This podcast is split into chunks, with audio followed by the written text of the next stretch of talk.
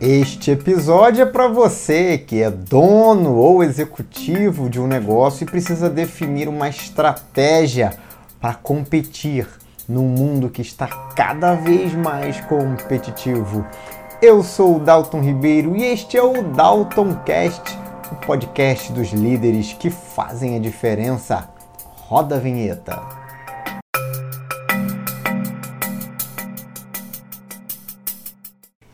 Muito bem, a primeira coisa que você pode estar se perguntando é por que, que eu preciso competir, né? Por que competir, né? Nesse mundo, por que competir no mercado, por que competir com outras empresas? É competição no mundo dos negócios é algo completamente natural, né?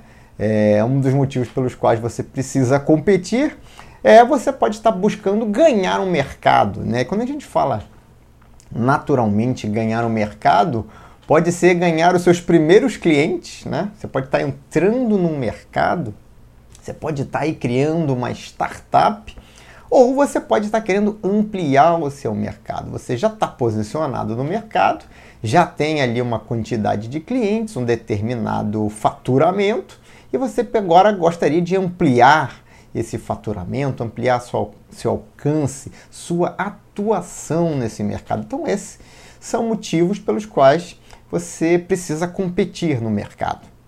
Uma outra possibilidade é você ter que defender o seu mercado. Né? Você precisa defender o seu mercado de concorrentes diretos que vendem aí produtos, serviços é, similares aos seus produtos e serviços e até mesmo a concorrentes indiretos. Né? Você pode estar concorrendo com produtos ou serviços substitutos.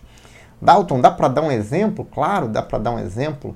É, você pode, por exemplo, digamos que você tem aí um restaurante, né? os seus concorrentes diretos são os outros restaurantes da mesma categoria, né? É, então, restaurantes que podem oferecer o mesmo tipo de alimentação, né? São uma pizzaria, todas as pizzarias são seus concorrentes e até é, segmentos ali, ó, produtos que são concorrentes entre si. Né? Você pode tá, ter uma pizzaria, mas está concorrendo com uma hamburgueria. Ou você pode ter um restaurante de comida francesa, pode estar concorrendo com outros restaurantes de comida francesa, ou com um restaurante de comida italiana. Então todos esses são concorrentes diretos, está todo mundo ali é, vendendo alimentos, né, vendendo comida. E aí, como eu costumo dizer, que quando você está falando de comida, é muito mais do que a comida em si. Né? Se você tem um restaurante onde as pessoas vão até o seu estabelecimento, tem tudo a ver com experiência. Não é só a comida, não é só o prato, tem todo um contexto ali do ambiente, do cenário, do próprio atendimento, além, obviamente, do óbvio que é a comida. E você tem também seus concorrentes indiretos que estão oferecendo produtos substitutos aos seus ou serviços substitutos. Por exemplo, você pode estar competindo com o cinema. Né? As pessoas podem ter que escolher: eu vou sair para jantar fora ou eu vou levar a minha namorada para o cinema. Né? Então, são serviços bem distintos, né? o restaurante ou o cinema, mas que competem aí pela atenção ou pela até por uma limitação de tempo e recursos, pela atenção do seu cliente, do mesmo cliente, o, o cliente que quer sair para fazer um programa com o seu namorado, a sua namorada, o seu esposo, a sua esposa, não importa. Então, você entender aí esse conceito de concorrentes diretos de, e, e, de produtos e serviços que são substitutos ao seu. Então, é, você precisa defender um mercado para você estar, tá, você já está estabelecido, você pode nem estar tá, nem tá com a pretensão de crescer a princípio, você pode estar tá ali satisfeito, mas você pode ter concorrentes nesse mercado e concorrência entra e sai a todo momento. Né? Então é preciso que você tenha aí uma visão de longo prazo. Né? Eu costumo dizer que empresa que não está crescendo, ela está morrendo, ela só não se deu conta muitas vezes. Então, o pensamento do empreendedor é um pensamento que naturalmente é voltado para o crescimento, até por uma questão de estratégia, né? Normalmente aí tem aquela velha frase, né? O ataque é a melhor defesa. Então, se você está crescendo, você acaba estando ali é, estando ali antenado no que seus concorrentes estão fazendo e até em futuros entrantes, né?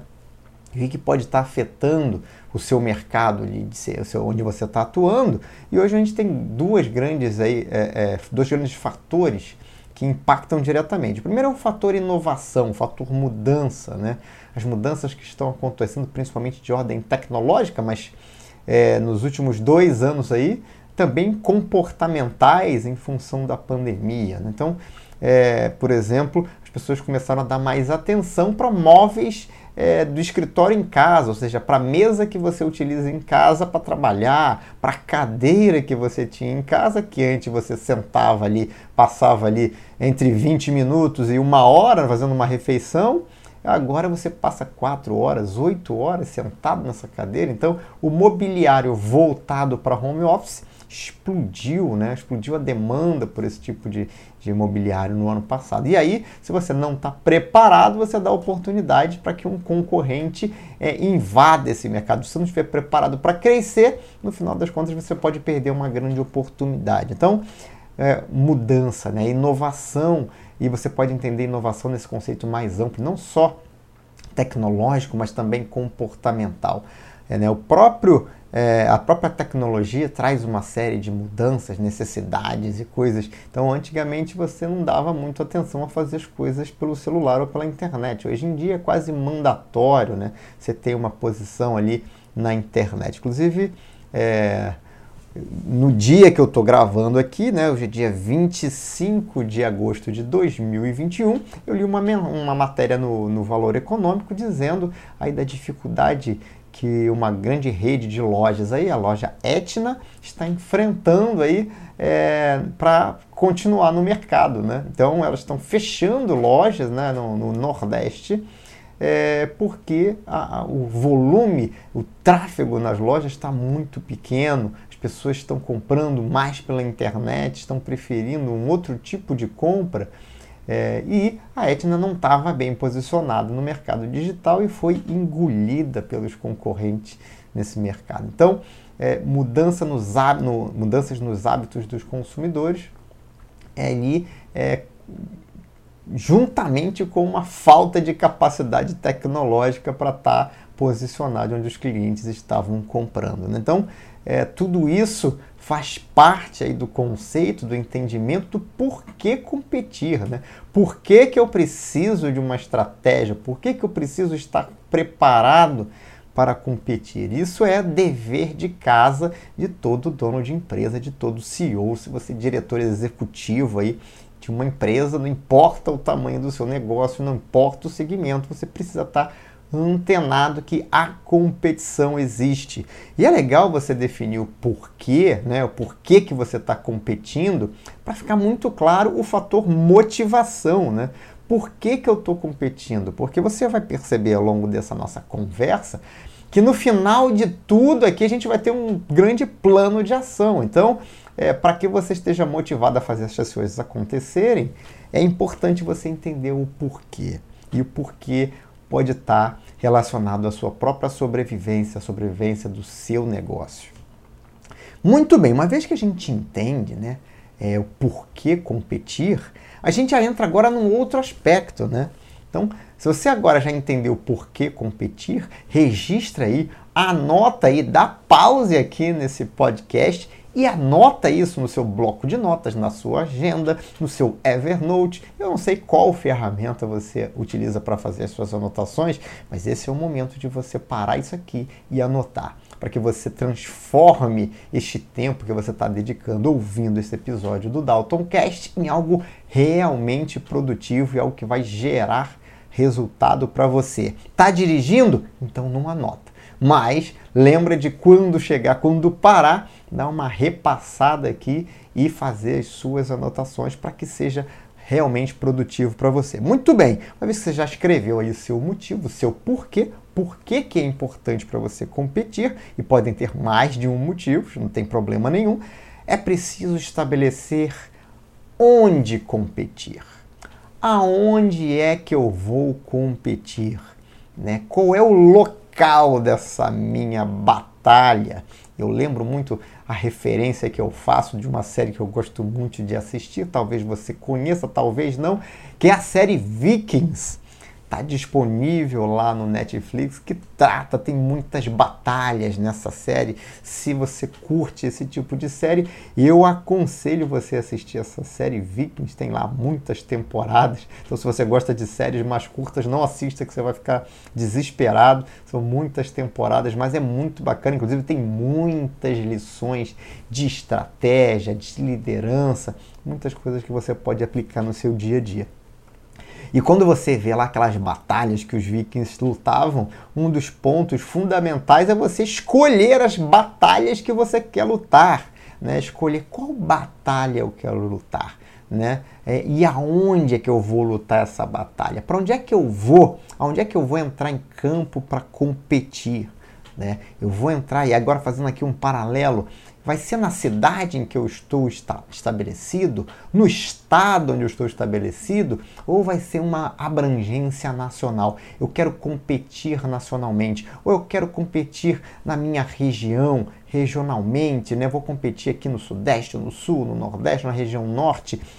Aonde é que essa competição vai é, é, alcançar? Né? Qual é a amplitude dessa minha estratégia? E é claro que é, essa definição né, do onde competir também começa a mostrar quem são os seus concorrentes, porque nem todos os seus concorrentes podem ter uma atuação nacional. Né? Você pode ter é, concorrentes, se você for competir no ambiente nacional, que você não tem no ambiente regional, por exemplo ou porque aquele concorrente fica pouco competitivo para alcançar a tua região, ou porque ele simplesmente escolheu não atender aquela região. Então existem empresas que definem, limitam, e é exatamente por isso, faz parte da estratégia. Aonde eu quero competir? Então eu vou competir, por exemplo, em São Paulo, é, e vou focar toda a minha energia em São Paulo, ou eu vou competir nacionalmente, vou ter uma estrutura logística para realizar entregas no Brasil inteiro. Isso é muito importante você definir qual é o campo de batalha, qual é o local onde você quer competir. E você pode inclusive definir estratégias diferentes para o curto prazo, médio prazo, longo prazo. Né? O onde competir pode estar relacionado também a que produtos, a que segmentos. Né? Eu lembro da Amazon, né? de ler sobre a história da Amazon no livro A Loja de Tudo. Esqueci agora o nome do autor, mas é um livro muito bacana que diz, né? A Amazon, ela desde sempre ela queria ser uma empresa que vendesse tudo, né? Até por isso o nome do título do livro, A Loja de Tudo. Mas ela sabia que não dava para começar vendendo tudo, né? Lá nos idos da década de 90, ela escolheu que ia começar vendendo livro por uma questão muito simples, né? Vender livro, é, que era um produto que não tinha problema ali de quebrar no transporte, a logística era mais fácil, né? Você tinha ali uma logística fácil e você tinha algo onde você poderia gerenciar um, através de catálogo. Na verdade, você tinha ali cinco grandes distribuidores, ou seja, você tinha limitado ali a quantidade de fornecedores que você tinha. É um produto que você facilmente consegue catalogar né? e para oferecer na internet numa, num momento da história onde ninguém comprava nada pela internet, as pessoas estavam conhecendo ainda a internet, tinha uma resistência muito grande. Então, ela, ele tinha um, era um produto que tinha um valor é relativamente baixo. Né? Dava para arriscar você comprar um livro ali de, de 10 dólares, 15 dólares na internet, mesmo que você nunca tivesse feito uma compra. É, o risco era baixo, a logística era fácil, a quantidade de fornecedores era pequena e tinha um catálogo para você administrar com uma quantidade que você conseguiria controlar, né? não tinha grade, não tinha cor, era o livro e pronto, né? aquele livro né, na, na, naquela edição que estava sendo disponibilizado e pronto. Então, pela simplicidade foi onde eles começaram. E depois eles começaram a fazer, entrar com outros produtos similares. Né? No primeiro momento, é, CDs e DVDs. E, então, é, que também tem essas mesmas características se você for pensar. Então, quando você está falando do aonde que eu vou competir, você também pode ter, além da limitação geográfica, você pode ter aí uma limitação em termos de segmento de produtos ou serviços que vão ser ofertados. Muito bem, uma vez que você definiu ali, olha, agora eu vou começar com isso, mas depois eu posso ir para uma outra cidade, ou depois eu posso agregar um outro produto ou um outro serviço. Então, essa definição precisa estar clara. Então, reflita, pense, coloque pontos positivos, pontos negativos, faça a sua avaliação, mas na, no desenho dessa estratégia é muito importante você ter clareza do campo onde você está competindo, das limitações do framework que você está definindo ali para você entrar é, competindo ali, para você definir a sua estratégia de competição. Muito bem, uma vez que você definiu aí os limites, né, o campo de batalha onde você vai estar tá competindo, é muito importante você estabelecer o como. Como é que eu vou competir? Né? Dalton, explica melhor o que você quer dizer com isso. E vou dizer, para você saber como você vai competir, você precisa de duas coisas: visão do mercado e do seu modelo de negócio. Essas duas coisas precisam estar claras para você. Vamos explorar um pouco a questão visão do mercado. O que eu quero dizer com isso? Eu quero dizer que você vai precisar olhar para o mercado e escolher o seu posicionamento no mercado onde você está inserido. O que, que eu quero dizer com isso? Você pode escolher ali uma estratégia mais focada em preço ou você pode escolher uma estratégia mais voltada para produto, para qualidade. Eu vou ser o mais barato ou eu vou ser o produto de, ou serviço de melhor qualidade? Isso é uma estratégia, é uma escolha de posicionamento. E obviamente vai depender do mercado onde você está inserido e dos seus concorrentes. Então, é, se você vai abrir, por exemplo, uma hamburgueria, você pode escolher ser o hambúrguer mais barato ou o hambúrguer de maior qualidade. Lembrando que qualidade é uma coisa precisa ser percebida pelo cliente. Uma vez eu estava é, visitando um amigo né, que tinha uma loja lá em Ipanema e é, dentro dessa galeria onde estava a loja desse meu amigo, tinha uma confeitaria, né? era uma doceria, confeitaria, ali, uma loja, mas com, umas, com uns doces, assim, um, um, uns quitutes.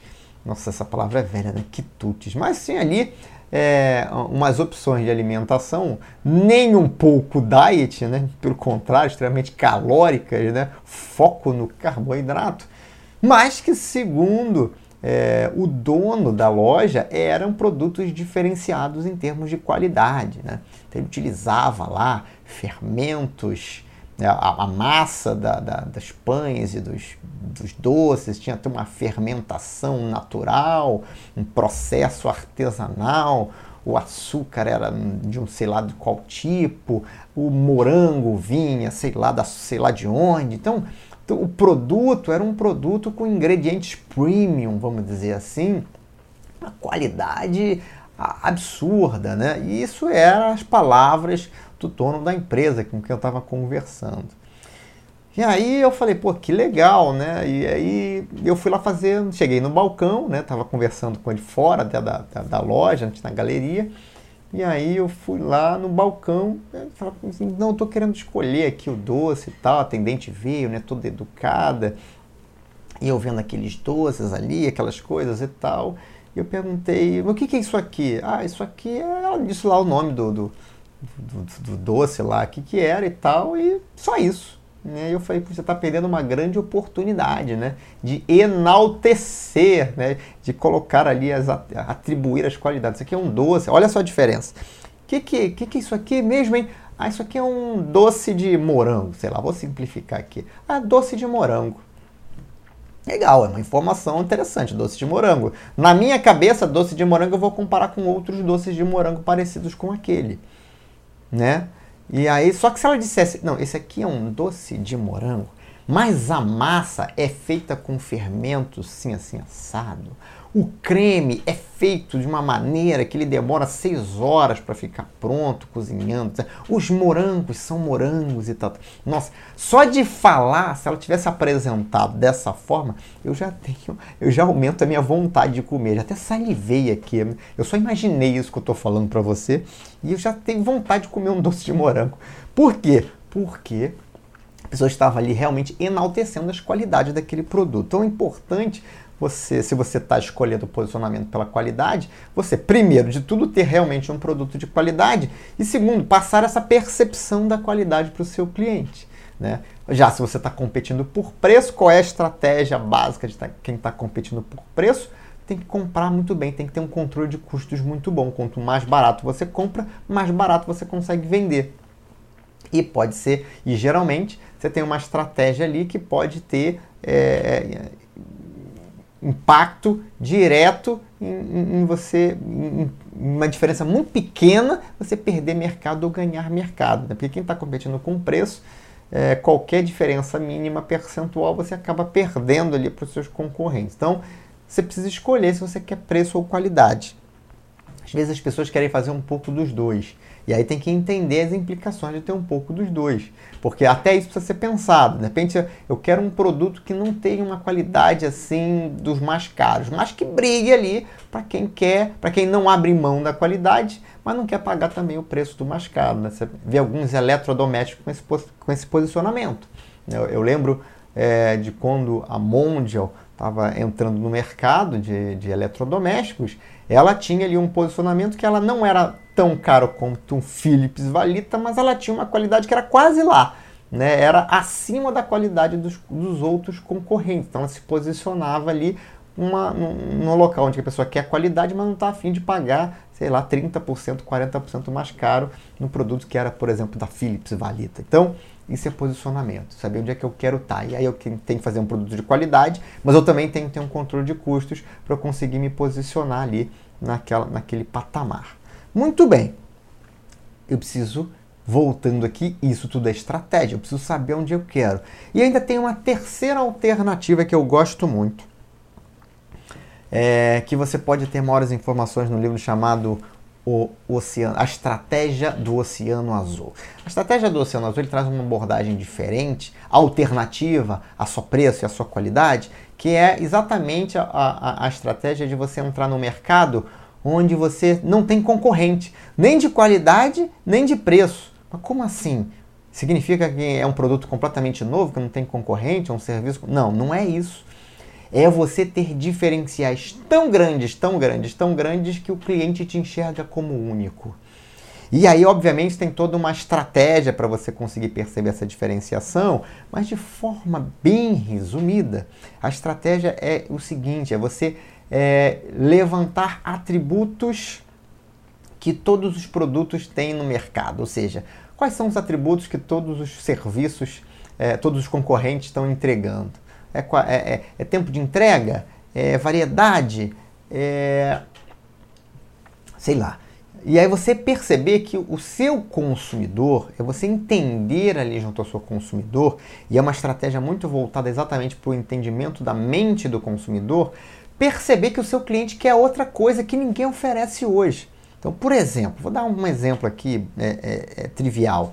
Né? Digamos que você está vendendo na internet produtos e serviços, e aí você atende o Brasil inteiro.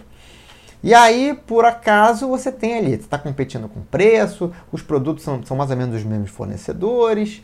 Só que aí você descobre, por exemplo, que tem um segmento importante do, do, do público-alvo que tem um problema muito grande, que é, por exemplo, mora num local onde não tem ninguém para receber, não tem uma portaria, um porteiro 24 horas, todo mundo naquela residência é, trabalha fora. E aí tem um problema para receber coisas que são entregues pela internet, né, que são compradas pela internet, são entregues é, na casa, porque você tem que contar com ter alguém em casa para receber.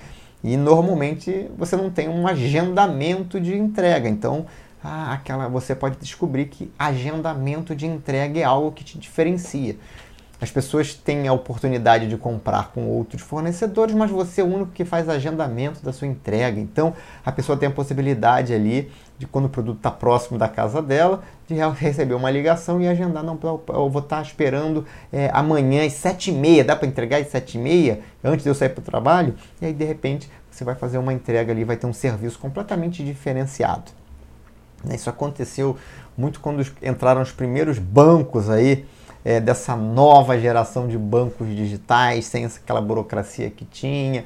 Havia uma demanda, as pessoas queriam isso. Os, o primeiro banco que entrou com marketing muito forte, que foi o Nubank, hoje se diferencia. E eu li também hoje no jornal que está fazendo aí para fazer um IPO é, com uma estimativa de avaliação entre 75 e 100 bilhões de dólares de valuation. Então, é, são empresas que identificaram ali um oceano azul e é claro que esse, esse oceano azul pode ficar azul por pouco tempo. As pessoas vão, os concorrentes vão querer imitar aquilo, é, mas é claro que quem chega primeiro consegue se estabelecer se fizer um trabalho bem feito. Então, de novo, formas de se posicionar. E como é que eu faço, né? É, é para desenhar produtos ou serviços que tenham essas características muito feitas meio conforme as necessidades do cliente para eu tentar me diferenciar nessa estratégia do Oceano Azul. É, tem duas metodologias de desenvolvimento de produtos e serviços que são muito bacanas. Uma delas é um clássico, né? chama-se Design Thinking. Então, se você não conhece a metodologia, busque conhecer. Metodologia muito bacana, exatamente voltada para o desenvolvimento de produtos e serviços. Consagrada metodologia, desenvolvida lá pelos norte-americanos. E tem uma metodologia nova, ainda mais inovadora, que foi construída em cima da metodologia de design thinking, inclusive constru construída por um brasileiro e um português, né?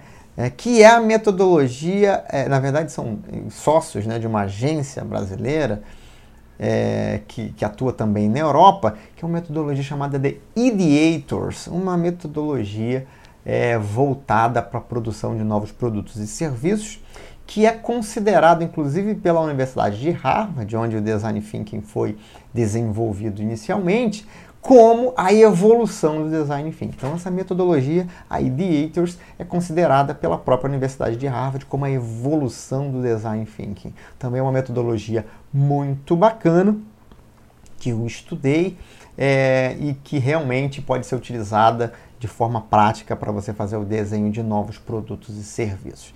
Muito bem, então é, é exatamente voltado para atender necessidades de um público-alvo que ninguém está olhando, e aí, obviamente, você entrar aí num oceano azul em termos de competitividade de posicionamento no mercado.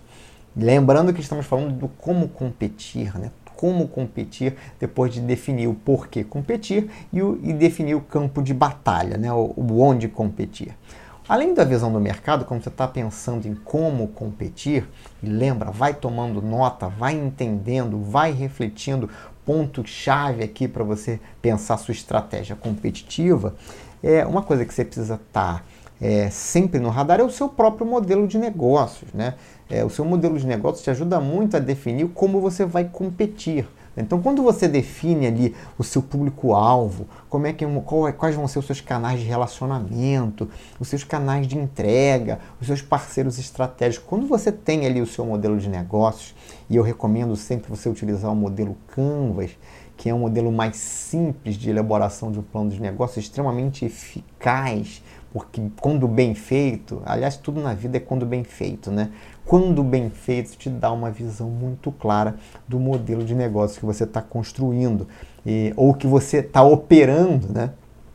Costumo dizer que você trabalhar e revisar o seu modelo de negócios vale tanto para quem vai começar um negócio novo, mas também vale para quem já tem um modelo em operação, até para você ver coisas no seu negócio que podem estar passando desapercebidas, para você fazer um diagnóstico de problemas que você pode ter no seu modelo de negócios. É, eu costumo dizer que você refazer o seu modelo de negócio é como se estivesse fazendo uma autoconsultoria. Porque eu, quando entro para dar consultoria, eu sempre vou olhar o modelo de negócio, vou entender o modelo de negócio e vou identificar alguns pontos ali de melhoria ou até alguns pontos que são críticos onde estão acontecendo problemas sérios. Então, é, quando você está fazendo uma pensando em como competir, é muito importante você saber exatamente qual é a tua proposta de valor, como é que você está como é que você está atuando, como é que você está executando, como é que você trabalha para entregar aquela proposta de valor. Isso mais a visão do mercado, a escolha do posicionamento, e essas coisas se entrelaçam, né? Porque você acaba tendo que criar ali produtos, serviços, proposta de valor e aí processos críticos e, e, e tudo mais é, que te permitam atuar naquele mercado da forma como você idealizou. Então, essas duas coisas, o modelo de negócio e a visão de mercado ali, o posicionamento, conversam o tempo todo e estabelecem exatamente o como é que você vai competir, né? Muito bem. E aí depois a gente vai para o quarto ponto, que é, é entender com que capacidades você vai competir nesse mercado. E quando eu estou falando de capacidades, a gente está falando sempre de hard e soft. Quando você fala de soft, a gente está falando aí de conhecimento, habilidade, né? É, quando eu falo de hard, a gente está falando ali de máquinas, equipamentos que você pode ter que utilizar para realizar aquele serviço ou para produzir ou para vender aquele produto, né? com que capacidades pode ser até o seu ponto físico, seu ponto comercial, né? tudo isso são capacidades, né? investimentos que você faz é, que estão lá na, na, na na sua estrutura né, crítica, né, recurso-chave lá no seu modelo de negócio, que você tem que mapear exatamente para permitir com que você seja realmente competitivo naquele mercado, dado o, o, a motivação, o, dado o como você escolheu competir e o local onde você escolheu competir. Então, tudo isso tem que estar muito claro para você. Até porque você pode perceber que você precisa de novos equipamentos, de novas máquinas, você precisa modernizar os seus equipamentos, você precisa eventualmente desenvolver novos, novas capacidades intelectuais, novas habilidades, desenvolver novos conhecimentos na, na sua equipe para você, que você possa competir dados parâmetros que você já definiu anteriormente. E aí, quando está falando de conhecimentos e habilidades, sempre bom pensar em três aspectos importantes. O primeiro é, você tem que você pode, você pode fazer um mapa Inclusive, esse é um dos meus primeiros episódios, não me engano, episódio 1 ou episódio 2 aqui do Dalton Cast, é, de como desenvolver um, um, mapa estratégico de desenvolvimento de pessoas. Então, você pode estar desenvolvendo internamente essas pessoas, com essas habilidades que você precisa, ou você pode contratar pessoas que já tenham essas habilidades. Você tem sempre essas duas opções. Independente das duas, nunca deixe sair do seu radar, que você precisa reter essas pessoas. Né? Esse conhecimento né, que está aí na cabeça das pessoas, e por mais que você tenha processos e procedimentos, o capital intelectual é sempre uma, algo valiosíssimo, né? até porque processos e procedimentos eles mudam e são essas pessoas que vão definir esses processos e procedimentos e atualizar e revisar, você precisa reter essas pessoas. Então, você precisa ter sempre aí de olho uma política de retenção desses talentos que você tem na sua equipe. É, e aí já falei também, você tem outras alternativas, você tem várias alternativas para você trabalhar isso. É, no episódio onde eu falo de remuneração, eu falo um pouco de estratégias de retenção dessas pessoas. Então, é, Lembre-se sempre que você pode então desenvolver internamente, contratar, mas independente da escolha que você faça, você precisa se preocupar em reter esse conhecimento. Por quê? Porque ele é parte das capacidades que você precisa para competir no mercado. Muito bem. Quinto ponto e último ponto que você precisa considerar na sua estratégia de competição é seus, são, são os seus sistemas de apoio. Com que sistemas de apoio eu preciso contar? E aí, quando a gente está falando de sistemas de apoio, estou falando de três coisas basicamente. Primeiro de tudo, processo. Né? Processo de trabalho. É, isso é um sistema de apoio, como as coisas precisam ser realizadas. Isso é um componente fundamental e muitas vezes esquecido. E aí, quem tem dificuldades em competir começa a perceber exatamente o quanto importantes são esses processos. Segundo ponto também igualmente importante é a questão da tecnologia, né? E tem muita gente que acha que basta você implantar sistema que resolve. Não, o processo vem antes da tecnologia. A tecnologia vem para dar agilidade, para dar, é, é, para otimizar os processos, para você tirar da mão das pessoas coisas que são repetitivas, ou para você tirar da mão das pessoas a possibilidade de errar. É para isso que serve tecnologia. E é claro, tecnologia também serve quando você olha externamente para você se comunicar com seu cliente, para você interagir com seu cliente. Ele pode ser seu portal, a sua forma de relacionamento com seu cliente. Então, a tecnologia é sempre algo que você tem que considerar dentro de uma estratégia competitiva. Inclusive, eu gosto de trazer aí é, um caso né, que eu acho muito bacana de competição, de estratégia de competição, é, para ilustrar tudo que a gente está falando aqui. E aí vou trazer, inclusive, o terceiro ponto aqui de sistemas de apoio, que são exatamente seus parceiros estratégicos ou seus fornecedores. Né? Seus parceiros podem ser seus fornecedores.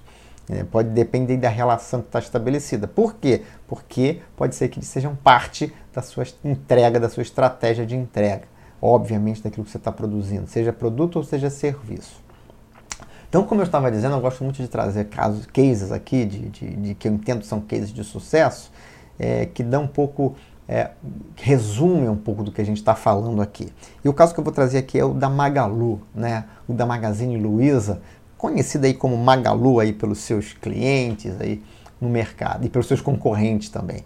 Então, o é, que, que, que, que ficou claro, né, e que agora fica claro, mas talvez não fosse tão claro há um tempo atrás, a Magalu tinha clara uma visão de que a Amazon estava vindo para o Brasil. Né? Há alguns anos atrás, a Amazon entra no Brasil, começa exatamente com uma estratégia de venda apenas de livros, e aí já impacta diretamente a Saraiva, né, a editora Saraiva, a, tanto no digital quanto nas lojas físicas. Né? Então, de novo, um concorrente que veio, entrou e é, é, faz com que aqueles players que estavam aqui no mercado nacional, confortáveis ou não, é, depende aí do como bem é, geridos estavam esses negócios, mas agora tem um player de tamanho, de potência, de atuação global. Então, é, a entrada da Amazon, que veio começando com livros e depois começou a oferecer aí uma série de produtos e aí começou a brigar com as empresas que aqui estavam estabelecidas. A gente está falando de americanas.com, a gente está falando aqui é, de Shoptime, a gente está falando aqui de Submarino, ou seja, as três empresas do grupo B2W, a gente está falando aí é, da própria Magazine Luiza, que ainda era pequena a sua, sua, sua, a sua venda pela internet, você tinha lá Casas Bahia, você tinha Extra, você tinha alguma coisa de Carrefour, você tinha algumas outras empresas ali, as empresas ali do Grupo Pão de Açúcar, né, Extra, é, e, então você tinha Ponto Frio, né, que depois virou também, Casas Bahia virou tudo Grupo Pão de Açúcar, então você tinha ali um, um, um, um conjunto de empresas que ficou sujeita ali à entrada da Amazon. E aí a, a, o Magazine Luiza teve uma visão é, provavelmente mais interessante, mais clara, ou teve uma estratégia melhor para brigar, já antevendo uma grande briga aqui no mercado brasileiro, sem contar os chineses, né? O Alibaba vindo aí atra através do AliExpress, também outro concorrente global que veio depois. Hoje a gente já tem até outras empresas entrando nesse mercado também. Agora, é, a Magazine Luiza criou uma estratégia muito clara, se preparou para isso, estabeleceu uma estratégia. Né? Ela estava lá focada em lojas físicas, entrando no digital. Ela decidiu entrar no digital a nível nacional e investir no nacional, até por conta da, da ameaça vindoura da Amazon. E se, o que se tem se mostrado ser uma estratégia muito bem acertada. Além disso, ela começou a, entender é, o, todo, todo o cenário, né, todo, entender todo o ambiente de negócio onde ela estava inserida, que não era só a Magalu, era um marketplace e começou aí a adquirir uma série de empresas, né? fez um IPO, se capitalizou, começou a adquirir uma série de empresas que, que é, orbitam nesse, nessa atmosfera, nesse universo, nesse sistema que é o marketplace, né? desde viabilizar é, produtos financeiros, agora vão lançar maquininha para fornecedores, representantes de vendas, ou seja, ela criou toda um, uma estratégia é, para brigar e para ter capacidades para brigar e se diferenciar em diversos aspectos. Né? Então ela está ali implementando essa tecnologia, investindo em logística fortemente para ter entregas rápidas ali nos grandes centros. E aí, por último, agora uma estratégia que foi é, sensacional de abertura simultânea de uma série de lojas no estado do Rio de Janeiro. Não me lembro bem a quantidade, não vou falar para não errar, mas é uma quantidade fenomenal de lojas é, abertas simultaneamente numa grande campanha com grandes artistas aí é, movimentando o mercado de varejo E aí as pessoas podem pensar, mas não era na internet a briga? Sim, mas uma das vantagens competitivas de ter loja presencial é, é, exatamente essa, ter as lojas presenciais, onde você também ali tem toda a parte de relacionamento, ganha confiança do seu cliente, você tem a possibilidade de, da, da entrega na loja, né? Mas pra, muita gente prefere, opta por essa por essa alternativa e a, a Magalu entendeu que isso era, era importante e como ela não tinha uma presença no Rio de Janeiro, sempre é, uma, um, uma marca e uma loja de São Paulo, é, depois de muitos anos decidiu que era hora de invadir o Rio de Janeiro e literalmente invadiu o Rio de Janeiro aí, com uma inauguração de uma série enorme de lojas de forma simultânea. É, imagina o tamanho dessa operação logística, né? Ou seja, uma estratégia. E é uma estratégia competitiva. É claro que isso não foi feito do dia para a noite, mas com certeza a Magazine Luiza considerou todos esses pontos que a gente comentou aqui e talvez alguns outros mais. É, ou seja, aquilo estratégia está ao alcance de todos, né? esse conhecimento, esse roteiro, esse mapa, esses pontos mais importantes que todas as empresas vão considerar. Então, é, é, utilize também essa mesma metodologia. Muito bem, e aí depois que você já colocou isso tudo em pratos limpos, que você já tem todas essas definições, você já definiu por que você vai competir, você já definiu aonde você vai competir, você já definiu como você vai competir, você já definiu com que capacidade você vai competir e com que sistemas de apoio você vai competir, você precisa colocar isso tudo num plano de ação. Depois que você tiver todas essas respostas, coloque tudo isso num plano de ação. Então você vai priorizar as iniciativas, as ações vai colocar isso num plano de ação. Você vai atribuir responsabilidade, quem é que vai tocar cada iniciativa e você vai gerenciar a execução desse plano. E a gente está falando normalmente de planos que, de, de, que, que demandam aí é, três, seis meses para serem implementados e às vezes até um ano, dois anos, três anos para serem implementados estratégia do Magazine Luiza não começou hum, hum, quando ela decidiu abrir as lojas é, é, há alguns meses atrás. Começou há muito tempo e ela vem implementando essa estratégia há muito tempo. Então, é, isso é algo que precisa ser gerenciado.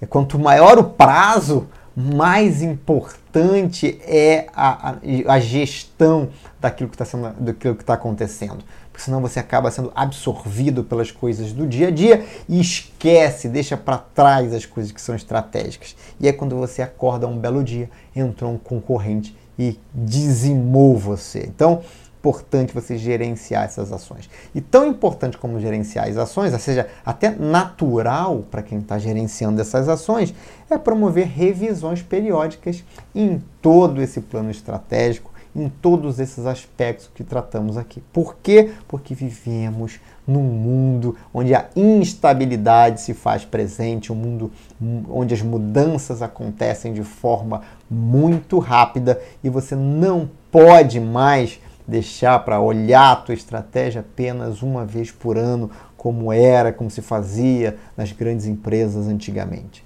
é, estratégia passou a ser algo fundamental, precisa ser revisto o tempo todo, porque a velocidade das mudanças é muito rápida e vai continuar nesse ritmo é, por muitos anos à frente. Então, é, você olhar para a estratégia, ter, definir uma estratégia competitiva é fundamental em qualquer negócio. Muito bem! Se você ficou com alguma dúvida do que nós conversamos aqui, se você gostaria de aprofundar isso, conversar mais sobre isso, como é que isso aplica no meu negócio especificamente, como é que eu faço para implementar isso de uma maneira mais ali é, precisa, entre em contato comigo pelo e-mail contato arroba daltonribeiro.com.br. Você também pode me encontrar lá no Instagram, no arroba daltonribeiro.oficial ou no LinkedIn, procure lá Dalton Ribeiro, é o meu nome lá no LinkedIn, é fácil de encontrar, você vai encontrar facilmente é, e pode entrar em contato comigo em todas as redes sociais. No meu canal no YouTube, onde você também pode assistir os episódios do, do Dalton Cast. Vai ter lá a minha imagem se você curte mais o, o, o, YouTube do que o Spotify ou o seu aplicativo de podcast. Você também tem esses episódios lá no YouTube, onde você pode inclusive fazer comentários, fazer perguntas. Será um imenso prazer responder você em qualquer das mídias, em qualquer das redes sociais. Muito obrigado pela sua audiência. Nós vamos ficando por aqui. Um grande abraço e até o próximo episódio do Dalton Cast, o podcast dos líderes que fazem a diferença.